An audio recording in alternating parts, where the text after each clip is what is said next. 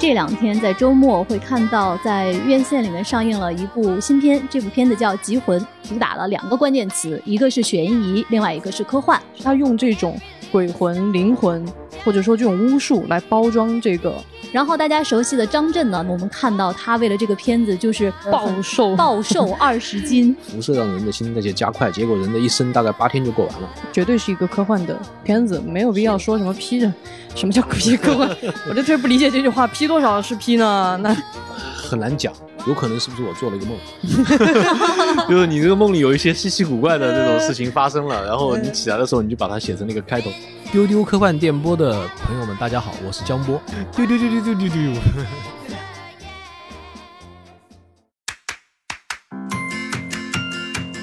大家好，这里是由未来事务管理局与喜马拉雅联合打造的丢丢科幻电波，我是未来局的特工，这一期的主持人千一鹤。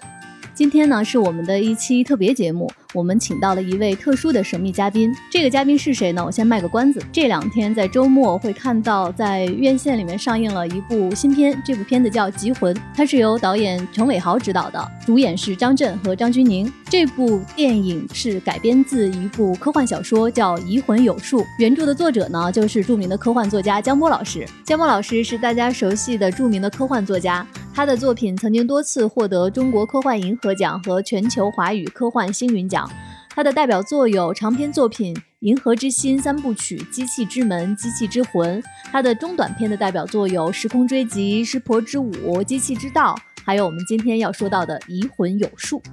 那今天来到我们丢丢的就是江波老师本人了，我们欢迎江波老师。嘟嘟嘟嘟，江波老师好，对，江波老师跟我们的听众打个招呼。大家好，我是江波，欢迎欢迎来到丢丢电台。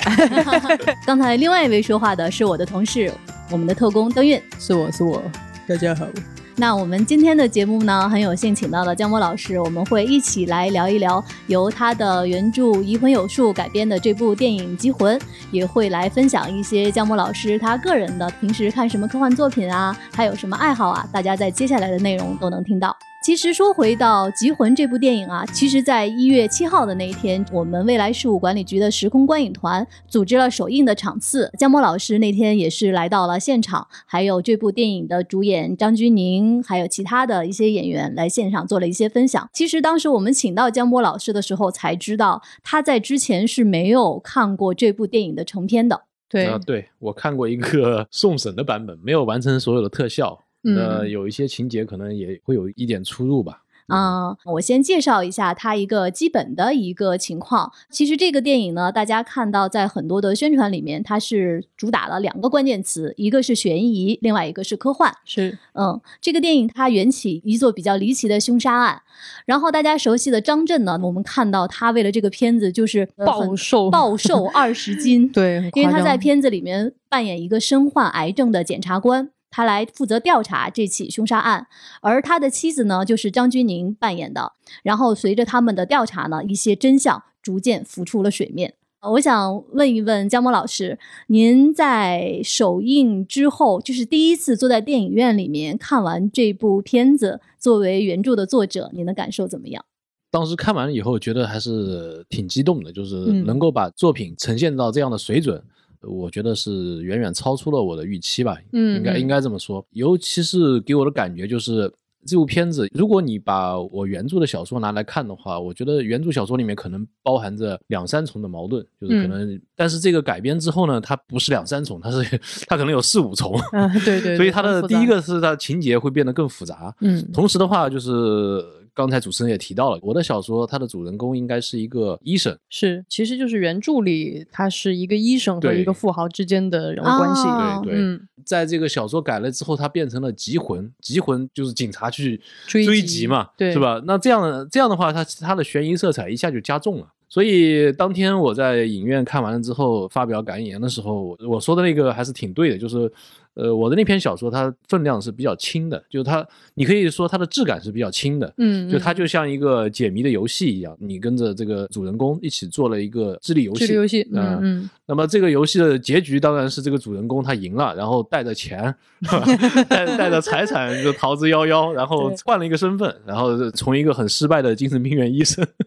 变成了一个隐形富豪。是的，就是这么一个故事。但是在那个经过陈伟豪导演的改编之后，它就变成了一个警察破案的故事。嗯那这个第一是加重了它的悬疑性，那么第二个就是他把这个更多的人物也放进来了，包括这个警察还有一个妻子。是那这个妻子的形象在我的小说里根本就没有的，就是在那个影片里面阿豹这个人物这个角色是是完全是由那个导演加入进去的。嗯所以导演的改编的确是让我觉得非常非常的到位，就是他嗯把原著的一些这种比较轻的东西，通过这种改编之后，变成了一个非常重的东西。嗯，这个重在什么地方？就是它不仅仅把事情变得更复杂，就是你更曲折了，同时呢，它在里面加入了非常多的这种情感的因素。是的，我原著小说里面没有那么多情感因素，他只是说这个人可能连亲戚都没有，无父无母，无呃没有婚姻，也没有女朋友，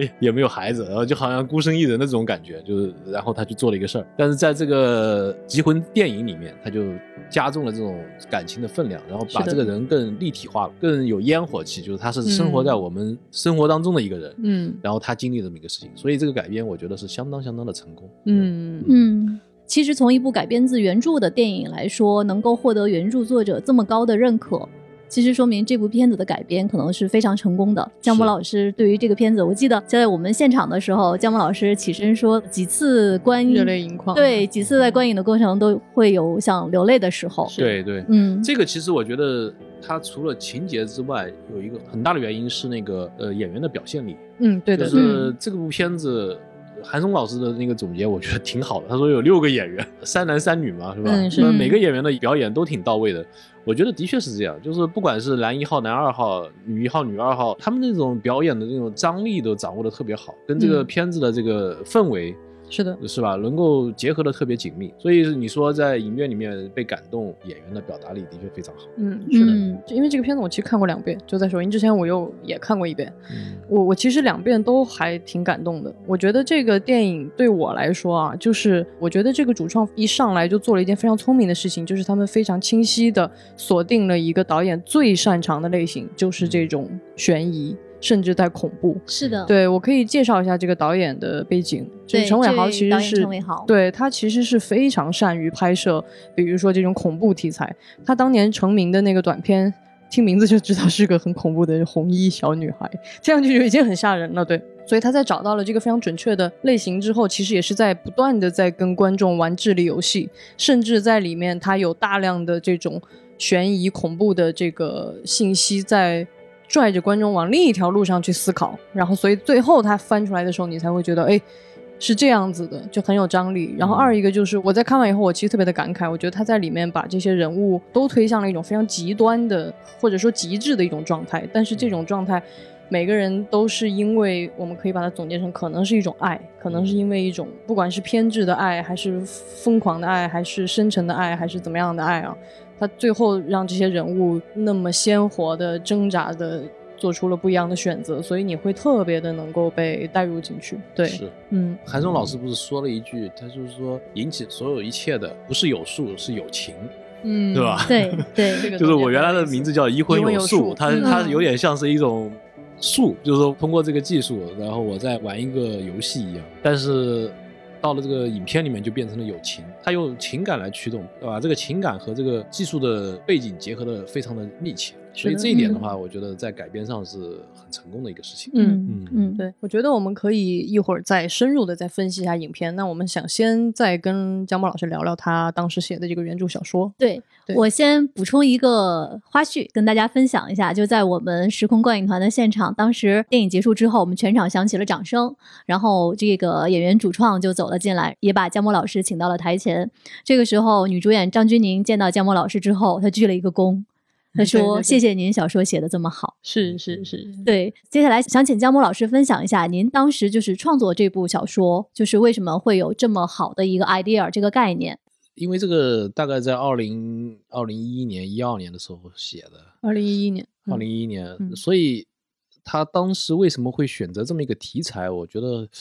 呃，没有特别多的线索留在我的记忆里。但是我想，我想从一般的情况出发的话，应该是我看了一些科普书，就比如说，比如说，呃，我最近在看一本书，叫《复杂生命的起源》。那这些科普呢，往往会给你提供一定的这种灵感，灵感，对，嗯呃，有的时候你可能读着读着觉得这个地方作为一个点写在这个小说里面，是不是会产生一些别的情况？那那就把它写进去了。所以具体到《一荤有术》是怎么创作的，我的确是想不起来当时有些什么样的想法了。但是从一般的这个创作过程来说，呃，应该就是我可能阅读了，比如说这个生命遗传的一些，呃就是这个这个叫什么生命遗传的一些科普之类的文章之后，那觉得这个东西是不是可以直接制造记忆啊，或者脑科学的一些东西，是那么就把它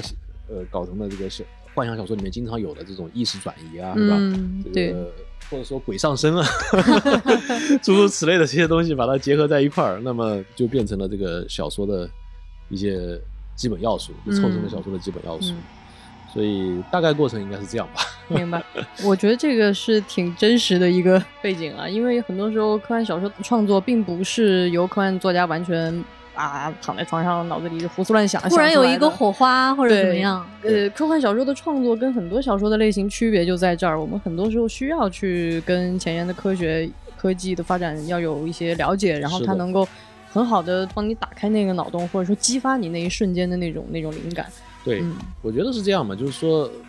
我应该算是一个科学主义者，嗯。嗯，所以呃在我看来的话，你所有的输出都是你输入的一种变形，嗯。或者是说综合，就是你读了什么书，经历了什么事情，到最后都会体现。如果你写书的话，或者写作品、写小说，它都会体现在你的作品里面，是的。就是包括你整个人的这种。嗯，对事物的看法什么的，都会 都会有一种有一种烙印在上面。是的，是的，所以你说科幻小说嘛，那么多读一些这种科学方面的这种书籍，应该是有很大帮助的，就是嗯帮助你写出来的东西带有很多科学的成分。当然，当然我们说的是科幻嘛，是吧？这些科学成分未必百分之百是正确的，但至少它在概念上会和这个真正的科学比较接近一些。嗯嗯我我觉得这个点是很有意思的。比如说，其实，在昨天看完电影以后，会看到有的人说这是一个披科幻外衣，啊或者说只嗯是带科幻元素。但其实这些说法我都不能够太认同，因为我觉得嗯。科幻首先我们在节目里已经表达过一万次了，就是科幻本身是非常多元的，而且至今它仍然在突破、在探索。是的，而且科幻本来就不是科普或者说科学研究，它其实不需要去负担一种绝对准确的科学事实，它其实更重要的是一种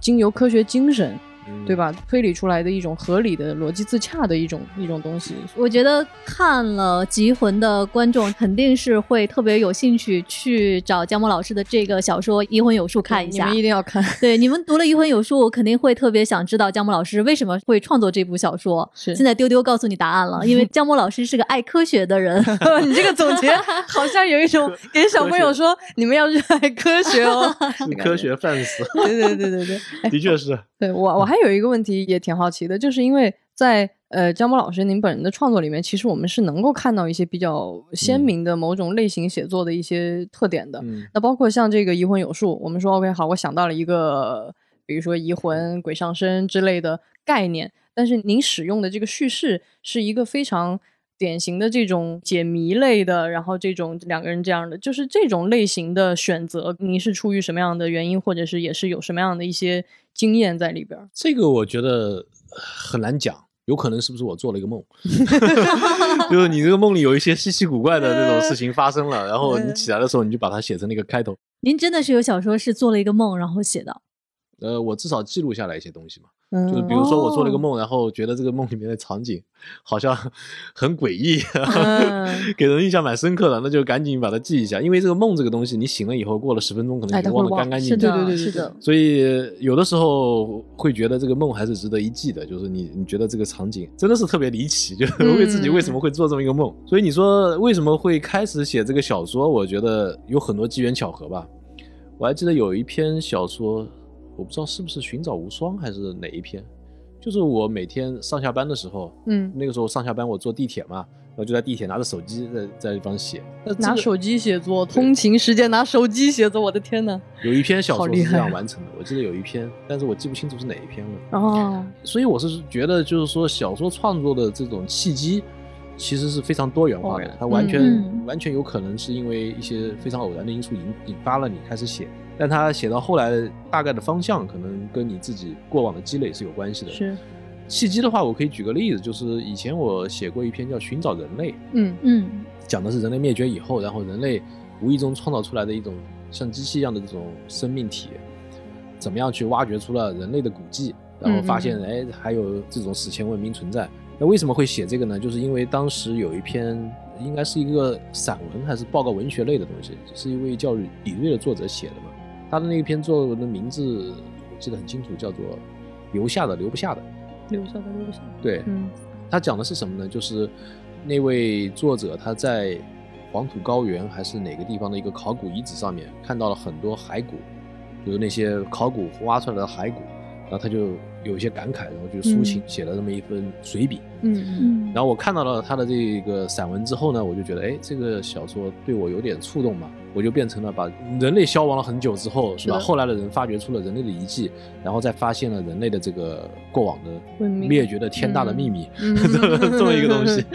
所以，所以就是像这个契机，我是记得非常清楚的。嗯，那么同样，比如说另一个契机，我写《失国之舞》，世博世博之舞之舞那篇我很喜欢。对，《失国之舞》的第一句话叫“人的一生是不值得过的”，对吧？除非你找到某一样事物，迷上它，并且投入它，嗯呃可以有否决一切的勇气，那是吧？来把它坚持到底，大概是这个意思。是，但这句话是很久很久以前我在 BBS 上看到的，后来我开始写《失国之舞》的时候，我就直接把这句话拿出来了。所以说，有些东西可能就是埋藏在你的心里面，你记住了，那么。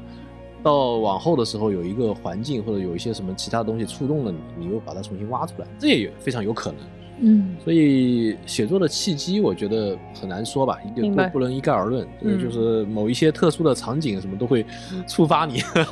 然后让你开始开始做下一篇的东西。张默老师绝对是一个科幻圈里面特别勤奋的作者，对嗯就是一直在写，而且这几年一直在出长篇，这个就很惊人。就是我觉得刚才听到江波老师说，他甚至有小说会是在通勤的时候在地铁上写的，我就觉得很震撼。就是因为通勤的地铁对我来说就是一个完全无法做任何输出类工作的状态，所以我觉得能够在那种情况下还能够保持创作的这种状态，我觉得是超级了不起的。然后我觉得接下来丢丢的粉丝们会默默的，大家都拿出手机 开始写作，那有点难，这写作在地铁上。不是每个人都能做的。不过我刚刚确实想到了另一个历史上非常著名的由梦境引发的灵感，然后啊造成的经典就是《终结者》。哦，那个也是来自于卡梅隆，他当时做了一个梦，他在梦里就感觉到有这个机器人一直一直追着自己，他觉得非常恐怖。然后他醒来以后就在想，什么样的情境能让这机器人就是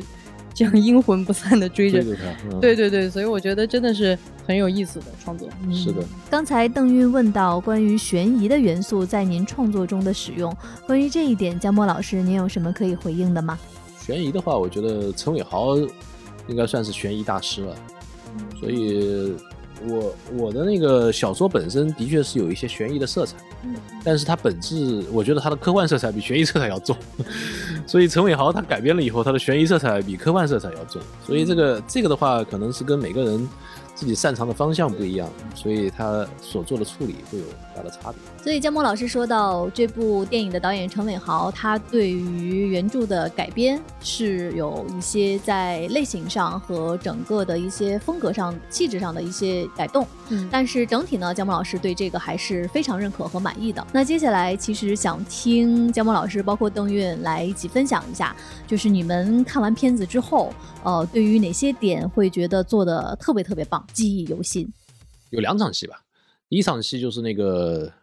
张震和张钧甯在车上对话，对对那个那场戏就是就应该是张震癫痫发作之前嘛，是对吧？是那个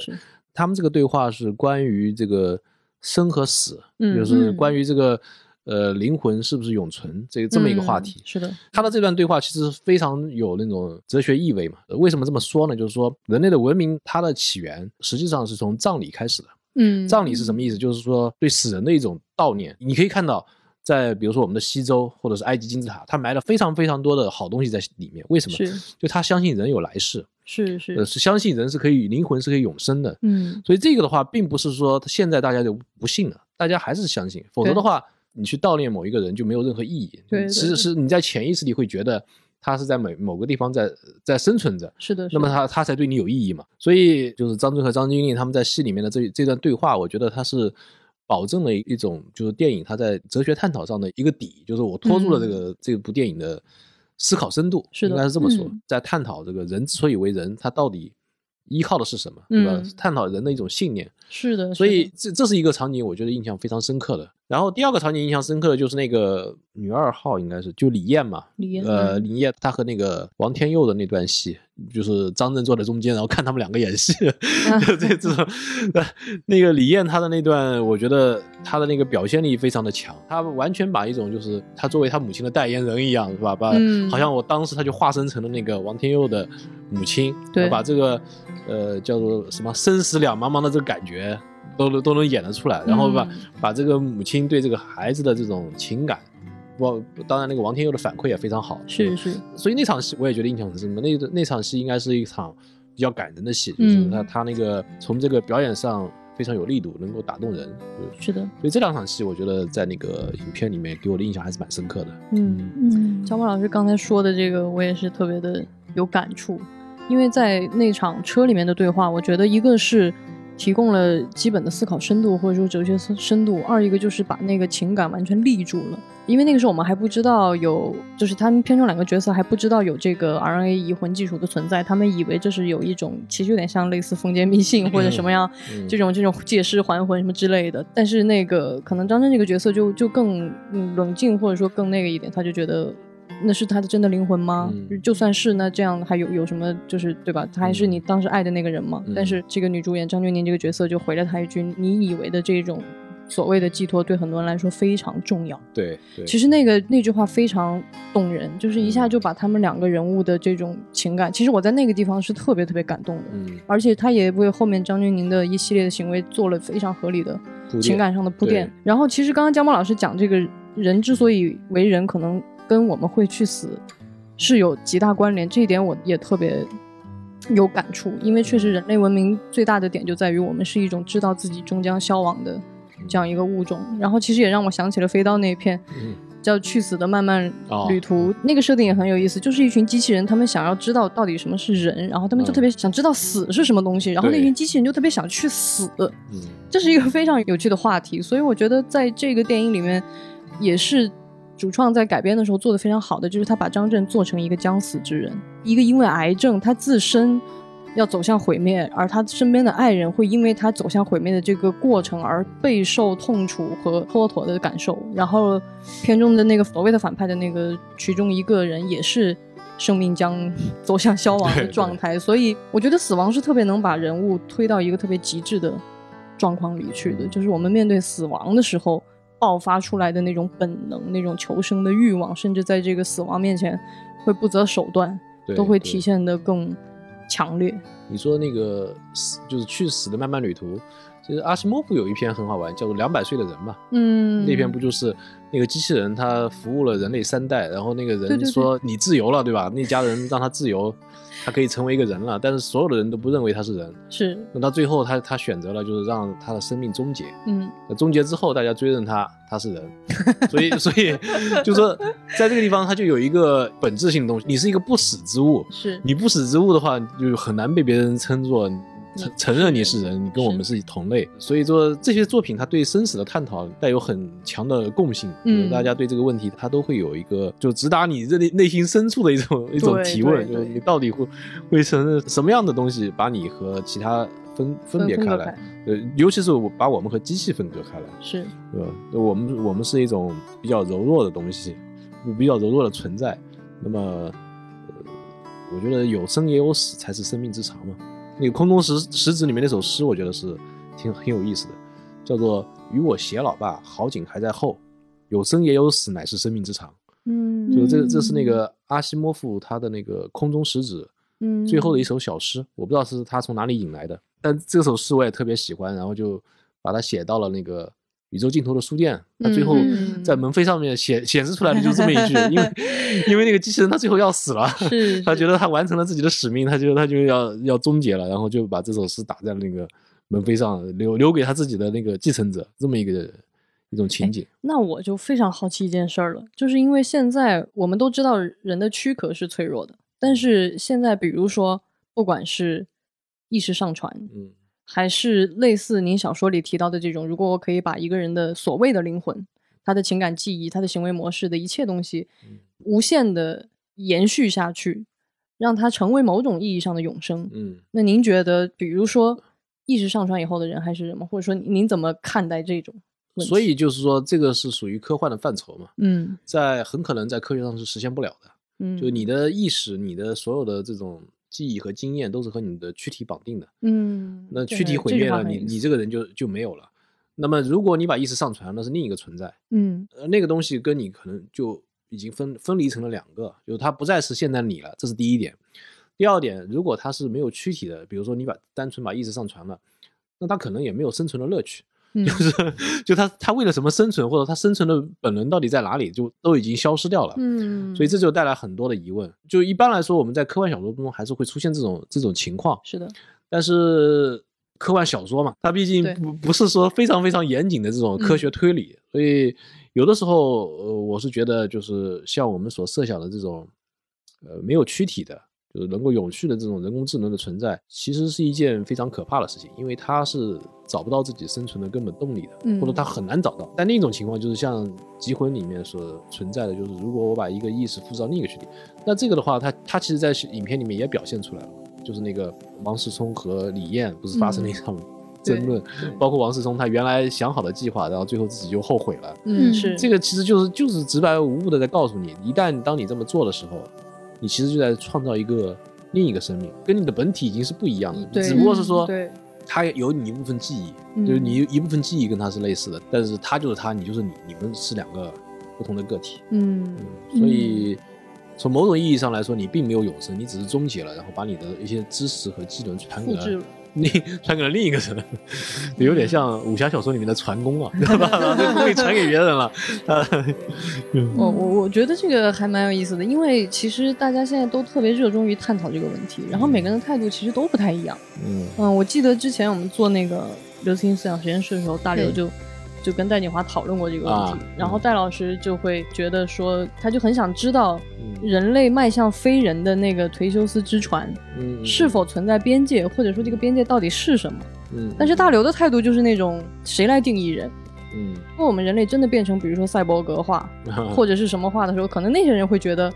我们很原始，你们不是人，我们是人。嗯 就我觉得这个也很有意思，所以让您选择的话，您会选择意识上传或者是自身的赛博格化。人总是怕死的嘛，是就如果有一些方法能够延续你的生命，我觉得很多人都会去采用它。赛博格化 （cyberpunk），我觉得这个事情其实也蛮悬的。嗯如果能做到那那是很好，但是从理性上，我比较怀疑这样的事情究竟能不能发生。明白就是就是，你说一个虚拟游戏可能还可以，就是就你进入虚拟世界，就带一个那种虚拟的嗯投影到你的那个大脑里面，或者是说。干脆用脑机接口把一些信号是吧、嗯刺激你的大脑，这个我觉得还还是有可能实现的。但是你要真正的抛弃人的躯体，然后纯粹的成为一种数字化生存的人，这个点我持怀疑态度。当然，嗯这不影响我在小说里面写。明白明白 明白。就是，对就是说对对就所以你如果在《黑客帝国》的设定里，就是那种会毫不犹豫拿下红药丸的人，嗯去那个真实世界看一眼，对吗？应该是吧？我觉得就是《黑客帝国》里面的这个探讨，《黑客帝国》倒是一种非常有现实可能性的这种情况，就是嗯我是用我的大脑是吧，缸中之脑一样的状态，对对对我在我我接受了外界刺激，然后对外界做出反馈，嗯这个我倒觉得还是有一定可行性的。但是你要完全纯粹的数字化，这个我觉得是非常困难的一件嗯事情，嗯，因为这就相当于你要在电子世界里面把人的这种生存本能全部都定义出来，是而不是像现在一样，因为你有个躯体，躯体就是你的生存本能，是的，是的，这个东西就不需要你定义了。是的，但是现在的人工智能的研发也好，根本就没有往这个方向努力嘛。但是有一种可能是有的，就是机器人，就是因为机器人它天然具有躯体，嗯那天然具有躯体的话，那它要保存这个躯体，它就变会形成一种本能，就是说我的躯体损坏了，我就要反抗这个行为，是吧？如果有人攻击我，就要反击。那它在这个程度上，它就是更像是一只钢铁的生物，嗯，对吧？？但在这种情况情况底下，你说机器人它就拥有自我意识，然后变成一个新的物种，这个我觉得在这个逻辑上面是站得住的。嗯，但是对于纯粹的赛博格化的人，觉得这个东西算是在想象空间当中吧。明白明白，嗯，有意思，在你们聊的过程中，我其实在想，本来今天是从极魂出发，但是能够聊到这样的开合和格局，我觉得是只有科幻这样的一个通道可以带给大家的。就是我们其实刚开始在讲，比如说悬疑啊、推理啊这些风格上的转变，但是我觉得真的只有借助科幻这样的一个手段，能够把关于生命意义的思考、关于死亡的、关于科学技术的这些内容都给涵盖进来。是。嗯，其实我刚才我完全没有回答钱老师的问题哈，就是这个电影让我 对我要说一点，就是我为什么不同意这是一个所谓的科幻外皮或者是嗯科幻元素，而然后其实是本质是个那个悬疑片，嗯我觉得这是一种非常谬误的判断。嗯因为首先，科幻不是一种电影类型，悬疑是电影类型，但是科幻本身不是电影类型。那么，所以其实你说科幻是不是都会带有一些类型元素？这是必然的。《流浪地球是》啊、科幻，然后它有极强的灾难类型在里面。那《极魂》也是，它是一个强的悬疑风格，但是它绝对是一个科幻的片子，没有必要说什么批着，什么叫批科幻？我就特别不理解这句话，批多少是批呢？那 披的科幻外衣，什么叫就是科幻？对啊，莫名其妙。对，然后我觉得为什么我坚定的认为它是一个好的科幻，因为科幻就是姜波老师提供的这个原原初设定，首先为这个故事带来了基本的出发点和合理性，其次在这个故事演进的过程当中，这个设定给到了这些人物也好，或者说人物关系，甚至是这个故事以一种非常巨大的张力和空间。我举一个例子，呃，可能涉及一点剧透，就是在这个片中啊，因为这个人身上会理论上是可以承载不同的灵魂的，所以你会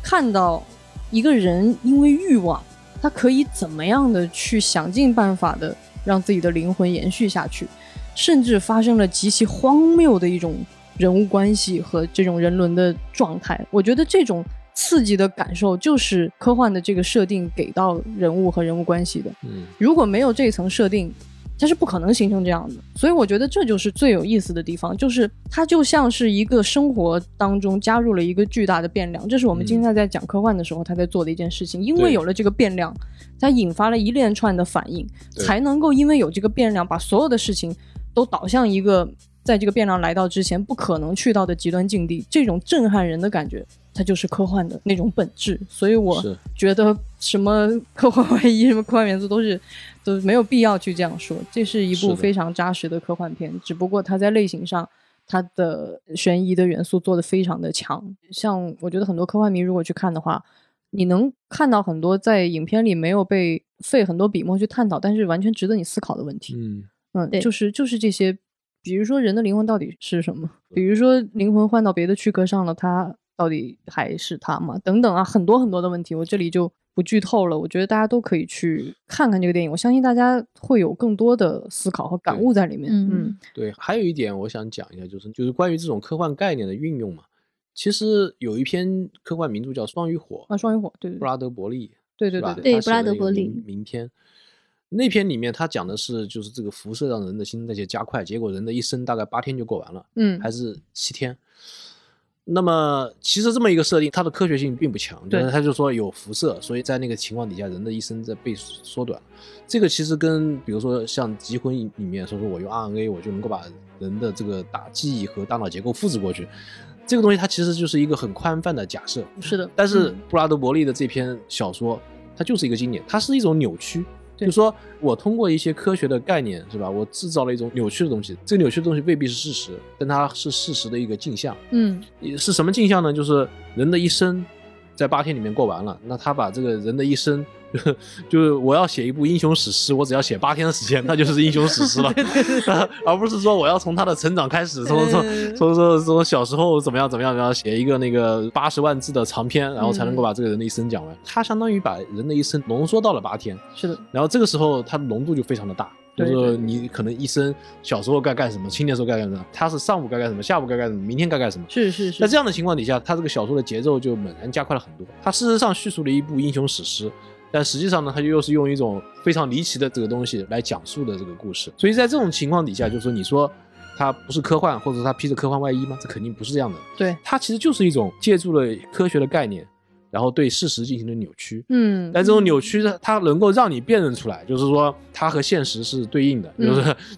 在这种情况底下，它科幻小说就能够很好的表达出一些 idea。你不用一种急速变化的观念去看待它，你可能就表现不出来。是的，但他把他在这种八天的情况加，把这个速度大大的加快，他就体现出来了。嗯所以你刚才提到，就是说像这种所谓披着科幻外衣的玄幻片，这种提法，我以前也有这样的想法，但是后来我的想法改变了，我就觉得嗯这个东西对科幻它没有一定的要求，对 就是说科幻它是一个非常非常广泛的东西，然后你只要运用到了科学的概念，甚至你只是借用了一些名词，这都是 OK 的，它都可以被归类在科幻这个类型里面，只不过是说。呃，可能作为作者的话，你的追求可能是，哎，我能够产生更高的影响力，那就最好。嗯像《三体》就比较典型嘛，就是他设想了一些一些这种叫做宇宙社会学的概念。对对对对对 这种概念它可能被人运用到我们现实的这种什么商战里面，他就他就很好的输出了一些概念。对对对那这但这些概念它其实未必一定是对的，但是当然但嗯对，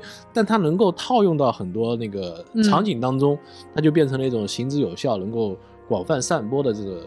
叫什么思想模式。对对对对，这个的话，我觉得对《三体》它的那种广泛传播，它是有很大的助力的。其实它就发明了这么一套东西，这个一个简单有效的这种模型，对这个未必嗯是一个事实，但是它可以套用在很多的情况底下，嗯那么它嗯那么它就有了这个社会传播的价值。哎，我嗯特别同意江波老师说的这一段。其实对于我来说，因为其实刘慈欣你去问他的话，就是呃为什么一定是黑暗森林？他也会告诉你，这只是一种可能。我没说这就是宇宙就绝对是黑暗森林的，这只是他为了服务他的创作诉求，对他需要去构架一个这样的定律也好，定理也好，或者说这个情况也好。所以我觉得很多程度上，比如说对我来说，我觉得科幻更多的时候根本就不是在承担一定要输出某种所谓的真理。我觉得科幻其实干的更多的事情是停下来，哎，我们看一看有没有别的可能性。嗯，对，因为真理是一种绝对性的、唯一性的东西，对但是科幻它想让你干的不是去只盯着那个绝对的唯一的东西，而是让你看看这个世界是不是还有 A B C D E F，甚至是五六七八两千万这种更多的无限的可能。对，我觉得这是科幻的魅力。嗯对你说到可能性这个词，这个也是我想回应一下，就回到我们今天讨论的姜波老师的原著，包括《棋魂》这部电影上。可能对于我整个的观影过程，直到最后看到结局那个谜底的打开，我觉得其实科幻在这部片子里面，包括整个的这个故事的呈现里面，它真的不是你理解的一个外衣也好，或者是一个什么样的一个点也好，它其实对我来说是一个核。嗯，是一个核心，它提供给了我一种可能性，而这种可能性可能是对于一种美好的生命的向往，嗯可能是对于一种愿望的它实现的可能。而所有的通过科幻这个手段，它让我相信这个可能性是有非常大的信念感的。嗯对，那我觉得你你刚才说它是一个核特别好，就是它的情节其实是围绕着这个东西展开的，对对对所以这个的确是，就是它的基底就在这个科幻的这个设定上面。那嗯这样的话。呃，就不像比如说有一些片子，它可能是说，哎呀，在遥远遥远的未来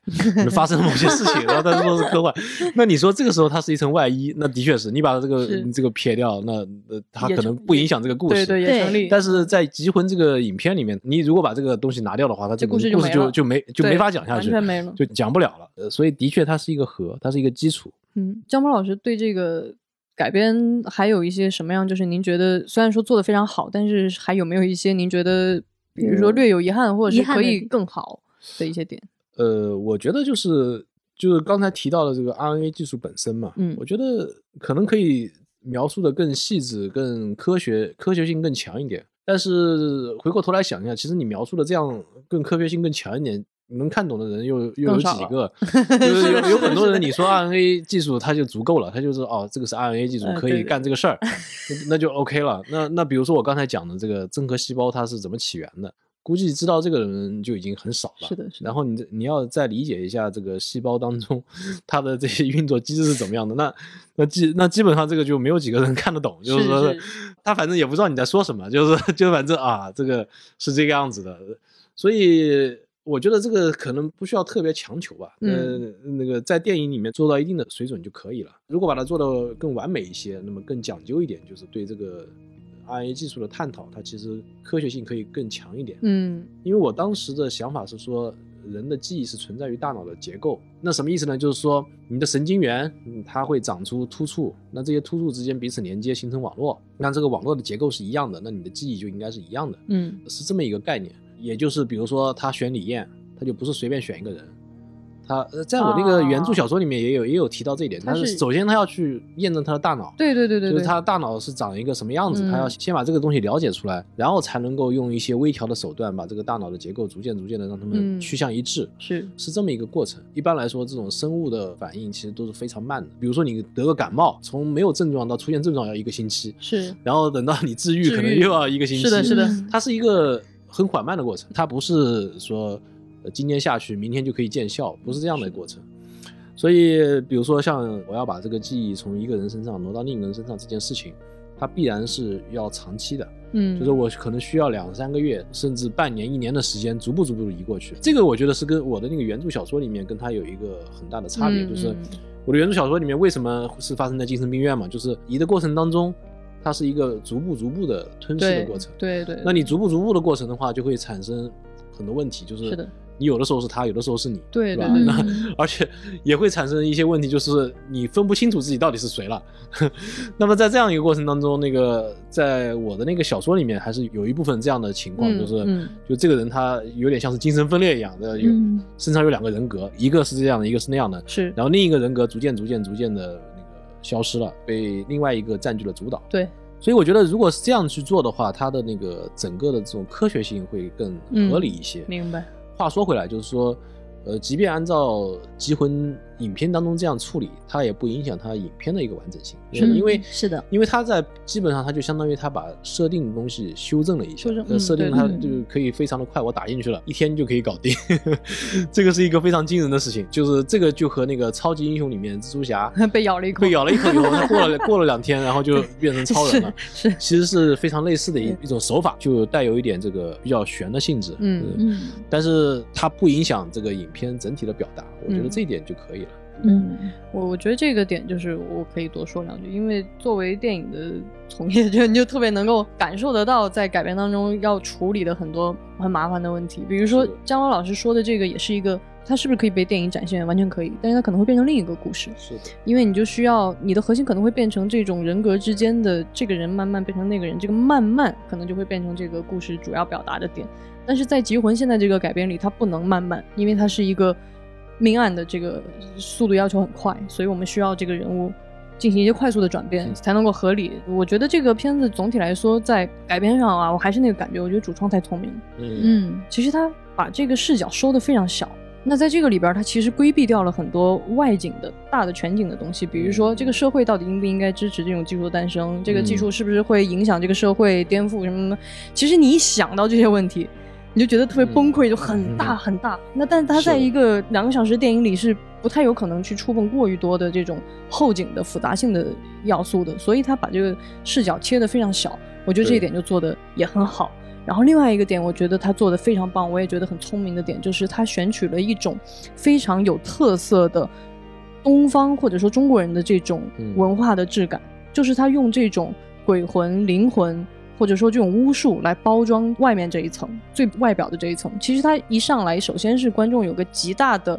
认同感，就是你不需要给我讲，你就给我讲什么借尸还魂这一个字，我就听懂了，还魂魂，我一下就听懂了。你不需要再向观众做任何的解释了，因为做科幻片其实有一个很难的点，就是怎么样用镜头语言快速的向观众解释设定。就像我们大家经常在包括《星际穿越》等多部电影中看到一个人把一张纸折起来，然后穿过去说这就是虫洞，就就是你你需要其实一些它很麻烦程式化的一些技法。对你很麻烦的去要去跟观众解释，对，所以所以我觉得他一开始先用了一个让你觉得是哎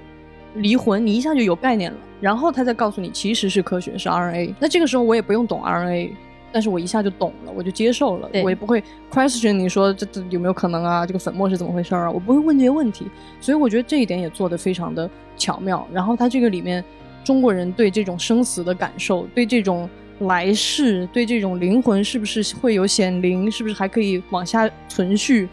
这些话题的触碰都非常的符合我们的文化的认知。所以我觉得在这一点上的改变也做的其实是聪明的。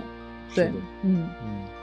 所以其实，在我们首映场的现场，我们有一位嘉宾，他是研究脑机接口的清华大学的邓虎老师。他当时的一段分享特别有意思，他说。因为这个片子基本上很对他专业的，对，特别专业 对，对一位脑机接口的专家。然后他说他在看电影的前半程一直在找科学的 bug，对对对，一直在找 bug，但是在找的过程中，他就慢慢慢慢的进入到了这个电影他给你铺陈的那些情感里面、悬念里面，然后完全就忘记了找 bug 这件事情。对对到后来他觉得 bug 也不重要。对他嗯虽然后来回应说，你现在想一想，还是有一些科学上可能不太能自洽的地方，嗯但是作为一个成功的有原著改编的电影来说，这些 bug 不重要，还是电影比较好看。嗯，嗯，是的。那就是我们今天聊到尾声，还是想听两位再给大家推荐一下，因为在这个周末，我们全国的观众都可以进入到影院观看《集魂》了。那江波老师，您如果像我们的电影观众，包括丢丢的粉丝来推荐《极魂》这部电影，您还有什么想分享的吗？推荐《极魂》这部电影，应该是没有什么其他的方面了吧？就是大家一定要去电影院看 支持中国科幻，支持这个部电影的票房。我觉得这的确是一部好电影，值得大家去电影院值回这个票价。我觉得是非常应该去影院支持的一部电影。嗯嗯这不是因为我是原著作者，当然 当然，这这纯粹是因为我看了之后，作为一名看过的观众，我觉得非常推荐大家去看。但是我我相信我们的观众看完之后出了影院，一定也想像我们今天在节目开场前说的那样，就是你看完之后真的一定想感谢姜波老师说，是您能写出这么好的原著，给这个电影那么好的灵感。是的，嗯，嗯，那邓玉你这边呢，还有什么想分享的？也我来总结几个特别值得你为什么一定要去电影院。首先啊，朋友们。这是中国科幻继《流浪地球》和《上海堡垒》之后第三部对有有有就是有原著的这个改编的中国科幻电影，它在类型上做的非常成熟，这个是我们认为它对中国整个的科幻的电影产业都是非常重要的一个探索。嗯和一个新的迈步啊。然后其次呢，就说这个电影从主题上足够的深刻，剧情足够的精彩和反转，然后科幻元素。朋友们，我可以，大家也知道我在丢丢的风格啊，但是我真的要说，它是我这几年看到的，在表达近未来的这件事情上，在科幻的设定上做的最高级的一个中国电影。还有就是张钧甯真的太美了，张震真的 太酷了，就是人物很感人，很感人，而且里面甚至还有一些非常大胆的表现，以及非常大胆的一些题材的触碰，我觉得大家都可以到影院里面自己去感受一下。嗯对，那那说到这儿，我要上一下线。张震演的真的太好了，请大家多多支持。对，那那在节目的尾声了，然后江梦老师，您今天聊了《一魂有术》，也刚才其实也说到了您看的比较喜欢的其他的一些作品，想知道您接下来会创作什么，或者平时还会看其他一些内容的作品吗？我比较喜欢的东西还是一个是就是这种科学性的东西嘛，嗯所以我会看很多科普书。那最近也在看，包括我刚才一开始提到那本书叫做嗯复杂生命的复杂生命的起源》，然后那个作者其实之前还有一本，应该是四十亿年进化史上的十个瞬间嘛，啊呃，十个飞跃，嗯十十次十次跳跃，这诸如此类这个名字。